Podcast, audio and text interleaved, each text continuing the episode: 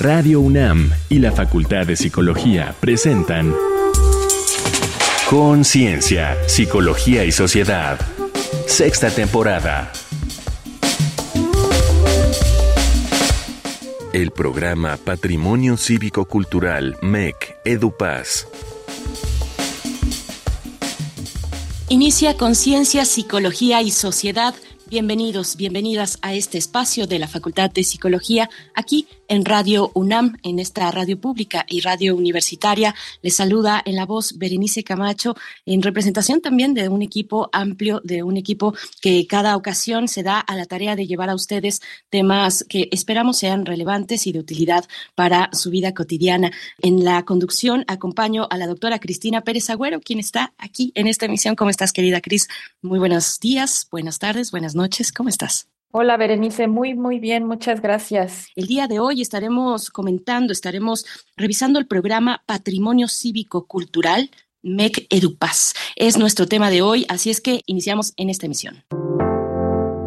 Cuando caminamos por el centro histórico de la Ciudad de México o de Oaxaca, en Ciudad Universitaria, por Chichen Itzá o en el bosque de la mariposa monarca, o aun cuando cantamos con mariachis, estamos disfrutando bienes designados patrimonio de la humanidad. El patrimonio mundial o de la humanidad representa una herencia transmitida por generaciones, condensada en lugares o bienes, cuyo valor y relevancia son reconocidas por un pueblo, una nación o toda la humanidad. Pueden ser patrimonios naturales, como reservas o parques, sea en la Amazonía, el Cañón del Colorado o el Kilimanjaro, o patrimonios culturales, que a su vez pueden ser materiales, sitios históricos, obras de arte, monumentos, zonas arqueológicas, o inmateriales, tradiciones, fiestas y rituales, conocimientos y técnicas. ¿A quién corresponde prevenir la pérdida de este patrimonio? Cuidarlo, conocerlo, estudiarlo, preservarlo, revalorarlo y, por qué no, enriquecerlo?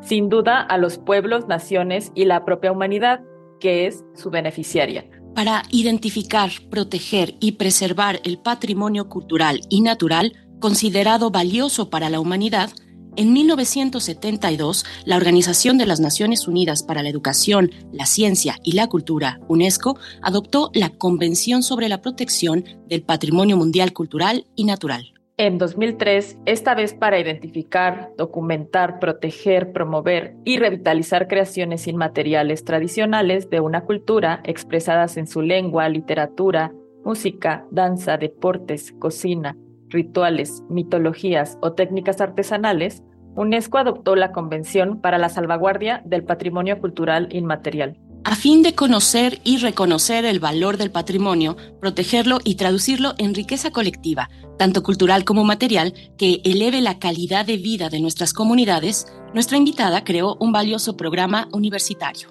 Este vincula especialistas y jóvenes estudiantes para fortalecer la relación entre patrimonio cultural, territorio, vida cotidiana y universidad, y así desarrollar modelos de innovación del conocimiento para un manejo sostenible de los recursos cívicos, culturales y naturales. Entonces, ¿qué es el patrimonio cultural? ¿Qué es la economía cultural y cómo se relacionan? Y, a su vez, ¿cómo se vinculan estos con la psicología? Para responder estas preguntas y hablarnos del tema, nos acompaña Graciela Aurora Mota Botello, maestra en psicología y doctora en filosofía por la UNAM investigadora y docente del posgrado de la Facultad de Psicología, fundó y coordina el programa universitario Patrimonio Cívico Cultural y Combate a la Pobreza, MEC EduPaz, que entraña formación, investigación, divulgación y extensión del conocimiento. Asimismo, ella es miembro de un comité científico del Consejo Internacional de Monumentos y Sitios, ICOMOS, organismo consultor A de la UNESCO, del cual fundó y presidió el capítulo mexicano. Bienvenida, doctora Graciela Mota Botello. Gracias por estar esta ocasión en Conciencia, Psicología y Sociedad. Es un placer, un gusto darle la bienvenida y estar con usted para la audiencia de este espacio. ¿Cómo está? Muy bien, muchísimas gracias. Es un gusto estar con ustedes. Así que estoy en casa, pero pública. Encantada. Así es, está, usted en casa y con un acompañamiento de todo un equipo que quiere saber de este programa Patrimonio Cívico Cultural MEC EduPaz. Pero empecemos por el principio. ¿Qué es el patrimonio cultural y cuál es su relevancia, doctora? Mira, El patrimonio cultural tiene una diferencia, una acepción distinta a lo que es la cultura. Y por eso cabe precisar que después de la Segunda Guerra Mundial, cuando estaban devastadas las ciudades, se hizo evidente que la recuperación de las ciudades era motivo de orgullo y de dignificación de las personas, de recuperación de la identidad. Eso podríamos decir que a partir de entonces definió el tema del patrimonio a nivel internacional y a partir de ahí se hizo un antecedente, la Carta de Venecia, que da margen a que en 1972 se haga una convención misma que en la actualidad la han firmado más de 190 países, tratando de asumir la responsabilidad de preservar lo que se llama patrimonio mundial. Pero es muy importante que se entienda la diferencia. Patrimonio mundial no es diferente al patrimonio de la vida cotidiana. Tiene criterios, sobre todo porque vale la pena preservarlo. ¿Y qué quiere decir eso? Pues que ante valores excepcionales es emblemático y por tal motivo Patrimonio Mundial abre la puerta a decir cuáles son las medidas de preservación. Pero de aquel entonces a la fecha han pasado muchas cosas y precisamente por eso el patrimonio mundial ya no es una piedra antigua, un edificio, un lugar, sino fundamentalmente el disparador estratégico del desarrollo más que nunca ahora sostenible con la Agenda 2030 de la ONU, en donde hace que el patrimonio mundial, a partir de lo que llama técnicamente planes de manejo, se oriente, asuma, se comprometa con el desarrollo de las personas. Y por eso el patrimonio mundial es el disparador, es el eje conductor que ha venido transformando la temática de lo que es la cultura porque tiene características diferentes, o sea, se ubica en un espacio y aunque tenga diferentes escalas, ese espacio puede ser un monumento, una ciudad, un conjunto de edificios arqueológicos o no, pero todo eso tiene un espíritu y todo ese espíritu pues lo ponemos las personas.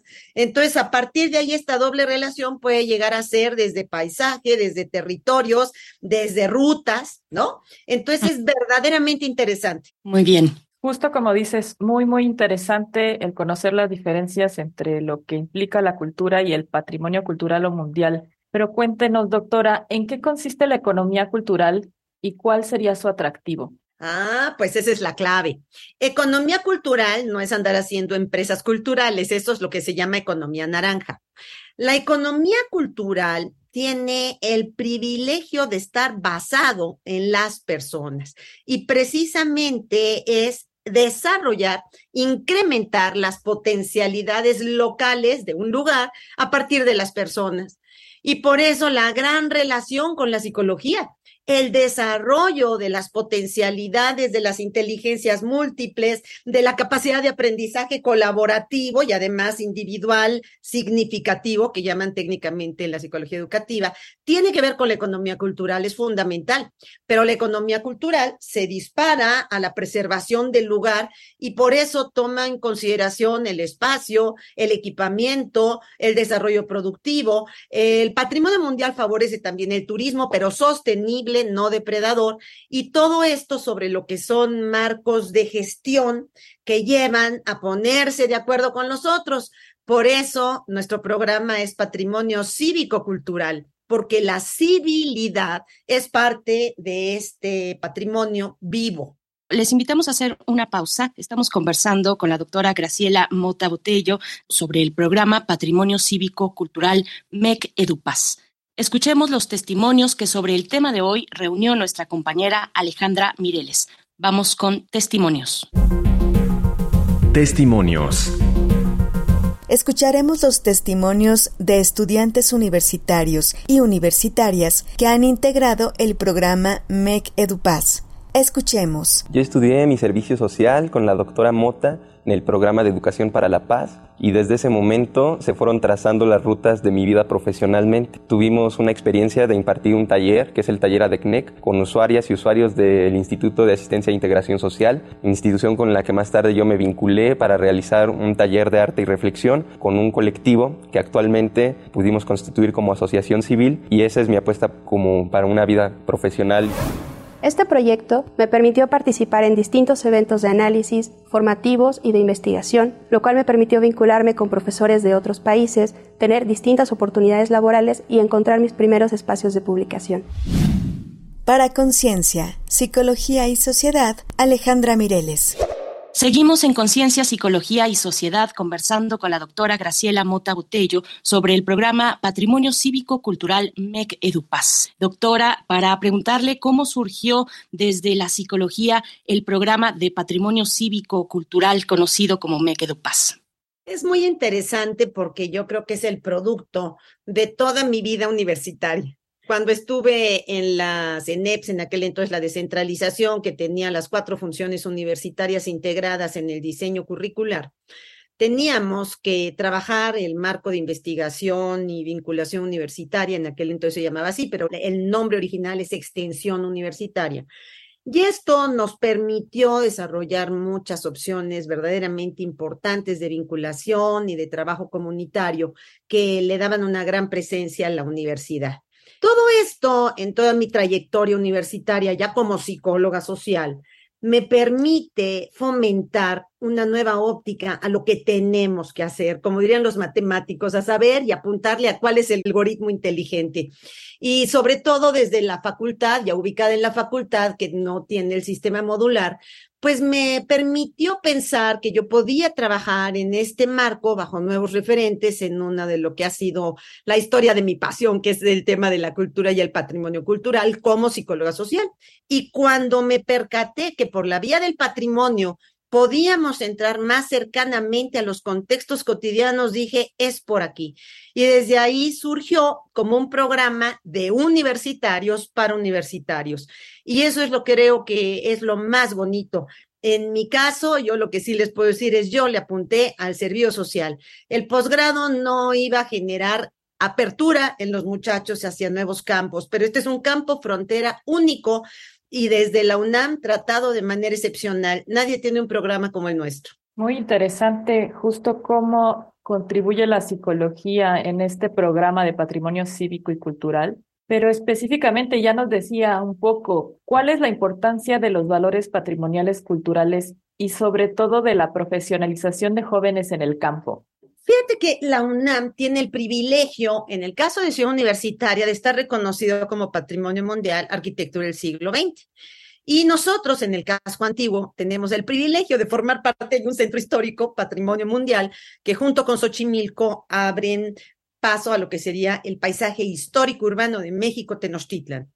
Frente a esta relación funcional enlazada por la educación pública pues yo me preguntaba, a ver, ¿cómo podemos vincularlo? A ver, ¿qué tenemos que hacer? Y dije, pues ya sé, contribuir a la recuperación de nuestros propios campi, o sea, nuestros, cada uno, el campus Gasco Antiguo y el campus CU, para enlazar nuevas formas de revitalizar lo que es nuestro lema. Por mi raza hablaré el espíritu, implica eso. Lo más valioso de la UNAM no son sus edificios, no es su paisaje, no es nada más su historia, es todo eso junto, pero con el fluir de los alumnos de la comunidad universitaria. Y todo eso forma parte del patrimonio material e inmaterial de la UNAM que se construye día a día y se construye bien, además. Seguiremos conversando con usted, doctora Mota Botello. Mientras tanto, vamos a hacer una pausa para escuchar algunos datos que enriquecen nuestro tema de hoy, el programa Patrimonio Cívico Cultural Mequedupaz. A pie de página. Hasta 2021, México contaba con 35 lugares designados por la UNESCO como Patrimonio de la Humanidad, 27 bienes culturales, 6 naturales y 2 mixtos. La cifra lo ubicaba como primer país de América y séptimo en el mundo luego de Italia, China, España, Francia, Alemania e India. Cuenta también con 10 tradiciones y festejos populares designados como bienes inmateriales de la humanidad. En todas las naciones hay herencia cultural y muchas emplean su patrimonio cultural para impulsar el desarrollo a través del turismo. Dallin Timothy estima que el turismo cultural, museos, sitios históricos, la inmersión en música, arte y cultura, participa en entre 50 y 80% del turismo mundial. Se incluye el patrimonio intangible reflejado en la comida, hábitos, valores, rituales y ceremonias tradicionales. Desde 2016, el programa cívico-cultural MEC EduPaz ha formado a más de 130 estudiantes de servicio social, muchos de la Facultad de Arquitectura. En su decimoprimer aniversario, el número 22 de la revista MEC EduPaz vio sus resúmenes traducidos a seis idiomas. Bien, pues ahí lo tienen algunos datos que acompañan nuestra conversación que está llegando hacia el último momento en presencia de la doctora Graciela Mota Botello, nuestra invitada de hoy. Doctora, con todo esto que se ha comentado, preguntarle cómo se vinculan estos esfuerzos con la psicología social, colectiva, comunitaria y cómo inciden en combatir la pobreza. Qué bonita pregunta. Mira, los esfuerzos tienen que ver con una óptica. La óptica no es la psicología o la antropología o la arquitectura, sino es el lugar. A partir del lugar lo construimos o lo destruimos. Y esto entonces nos involucra con las prácticas de la vida cotidiana y es ahí donde la psicología colectiva y comunitaria adquiere sentido. ¿Cómo influye en el combate a la pobreza? Pues mira, la investigación que yo tengo, soy responsable de la investigación en dónde se encuentra el espíritu del lugar. Y como el espíritu del lugar es patrimonio vivo, pues el espíritu del lugar lo construimos o lo destruimos. Y esto se da en el espacio. He descubierto, porque he llegado a trabajar hasta con los grupos de albergues de indigentes de la Ciudad de México, ha sido verdaderamente relevante comprender que si nosotros carecemos de educación espacial, además de los depredadores que tenemos y las limitaciones que tenemos para vivir en un marco de calidad de vida, desperdiciamos lo poco que tenemos. Entonces yo he encontrado en la educación espacial la experiencia de vivir, de ver, de aprender a ver un espacio, a sentirlo, que evidentemente no se ve con los ojos, sino se vive con la acción práctica de día a día, pues eso es lo que marca la diferencia en el combate a la pobreza. Por eso esto va lleno de elementos económicos que permite aspirar a indicadores de calidad de vida, pero la base es ser parte del lugar, aprender a cuidar el lugar, porque parte de ese lugar es mi propio cuerpo y mi propio sentido de la vida. Y esto está intrínsecamente ligado con la construcción del sujeto. Por eso el tema de la psicología colectiva más que nunca ha venido a cristalizarse y sobre todo lo he demostrado desde la revista Mequedupaz, porque verdaderamente hemos publicado más de 160 y tantas cartas internacionales que nada más en la sección documental ustedes pueden estar actualizados en el estado de la cuestión para saber el saber cómo se ha ido transformando y a partir de ahí, la revista ha tenido una vitalidad extraordinaria, tiene una presencia internacional. Desde el año pasado estamos publicando todos nuestros resúmenes en seis idiomas y como experto internacional del ICOMOS, pues no saben el enorme reconocimiento hacia el programa, ya sea la UNAM, por estar desarrollando esto.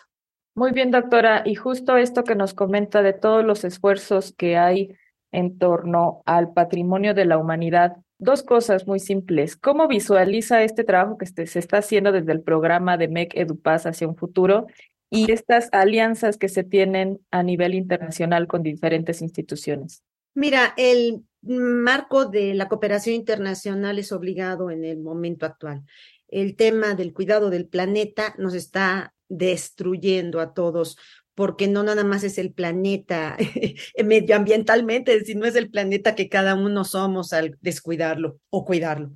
Por eso el escenario a 20, 30 años es tan importante y Mequedu Paz ha tenido siempre una visión prospectiva, o sea, de futuro.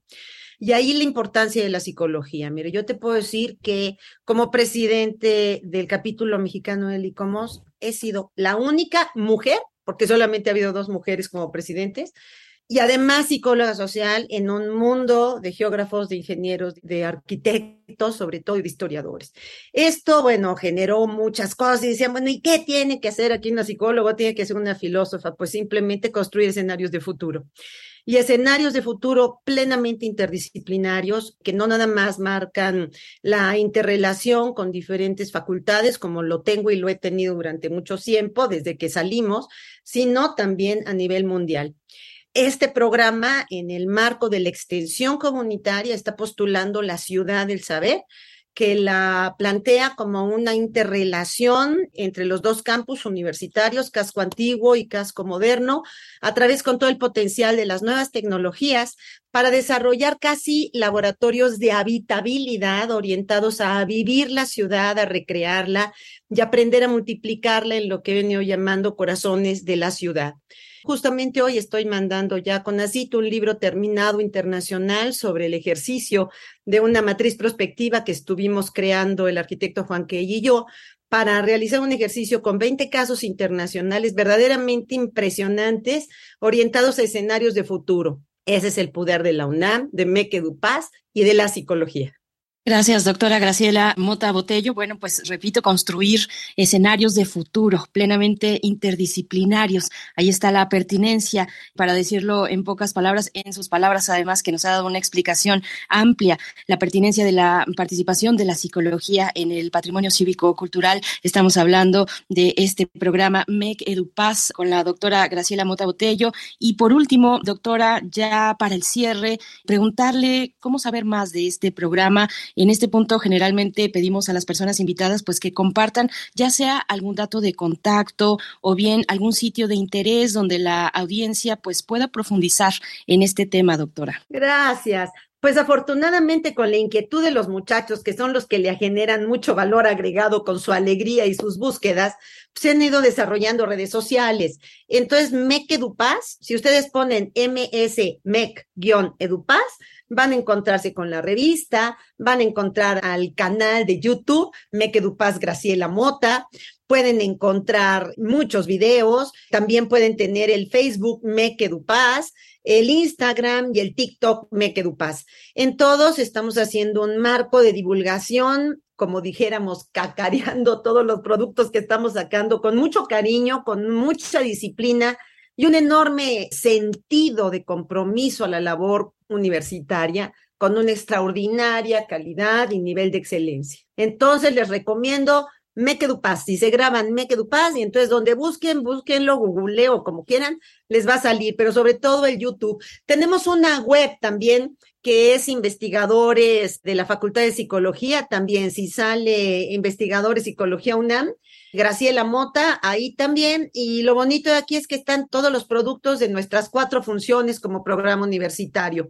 Lo que hemos hecho en docencia, lo que hemos hecho en investigación, lo que estamos haciendo en divulgación con la revista y lo que estamos perfilando a través de la Ciudad del Saber para el impulso de laboratorios de conocimiento y de fascinación, de recreación del espacio vivido a través de manejo creativo y recreativo de inteligencias múltiples. Gracias, doctora. Pues va a ser muy interesante. Ahí están las vías para acercarnos a la riqueza de este programa Make Paz, este programa que fundó y coordina la doctora Graciela Mota Botello, el programa universitario Patrimonio Cívico, Cultural y Combate a la Pobreza. La doctora Mota Botello es doctora en filosofía por la UNAM, investigadora y docente del posgrado de la Facultad de Psicología también de esta casa de estudios. Un gusto, un placer, doctora. Muchas gracias por haber compartido esta riqueza para la audiencia de Conciencia, Psicología y Sociedad. Hasta pronto, doctora. Ay, qué bien. Encantada de haber estado con ustedes. Rapidísimo.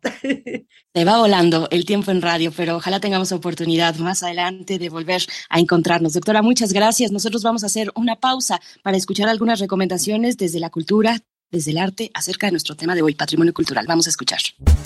Reconecta en la cultura.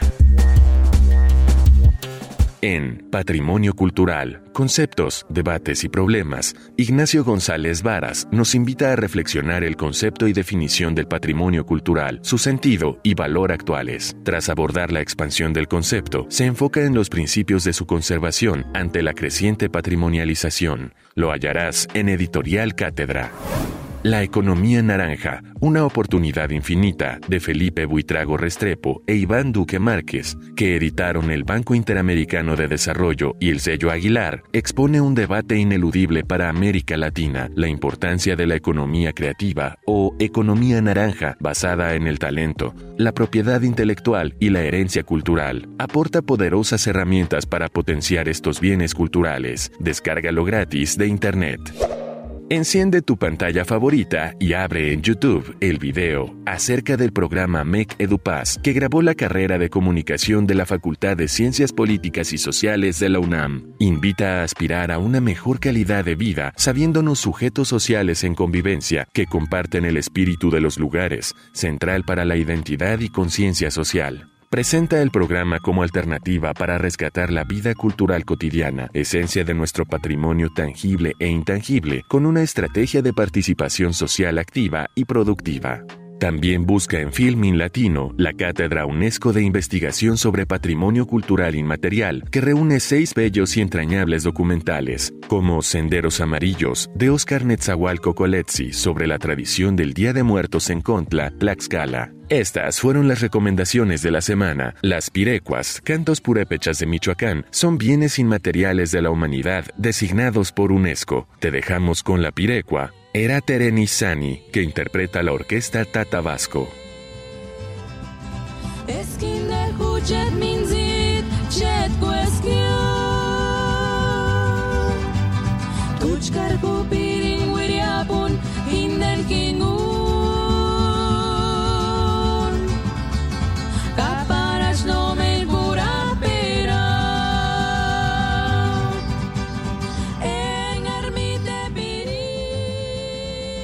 ¿Qué les parecieron nuestras recomendaciones culturales y el cierre musical también? Yo creo que ha sido una bella sesión, muy rica para nuestra comunidad, doctora Cristina Pérez Agüero, y tenemos oportunidad, tiempo para que nos compartas algunos comentarios finales, doctora. Así es, Veré, sin duda muy interesante lo que nos contó la doctora Graciela Mota el día de hoy, sobre todo este trabajo interdisciplinario que se hace en UNAM MEC EduPaz. Y partiendo de la interdisciplina, un campo muy interesante y amplio en donde la psicología sin duda pues debería de ocupar, así ya como su precursora lo hace, un espacio interesante y amplio. Me llama la atención esto que ella nos plantea acerca de incrementar la potencialidad de un lugar a partir de lo que ya se tiene, pero sobre todo nosotros como habitantes de un espacio, nosotras, nosotros, cómo podemos participar en nuestro entorno, cómo hacerlo más agradable, revitalizándolo y sobre todo, pues cuidando estas consideraciones de patrimonio material e inmaterial, todo lo que tenemos culturalmente en México, sin duda, sin duda es muy valioso, no solo al interior de la universidad, sino también fuera de esta, Bere. Muchas gracias, Cristina Pérez Agüero, y nos encontramos próximamente aquí. Muchas gracias, Bere. Nos vemos pronto. Hasta pronto. Igualmente, gracias a la producción de este programa Conciencia, Psicología y Sociedad, a la audiencia, que son el objetivo de nuestro trabajo. Esperamos que les sea de agrado esta emisión que podrán encontrar en el podcast, en el repositorio sonoro de Radio UNAM, radiopodcast.unam.mx. Se despide de ustedes, Berenice Camacho. Muchas gracias. Conciencia, Psicología y Sociedad. Una producción de Radio UNAM y la Facultad de Psicología de la UNAM.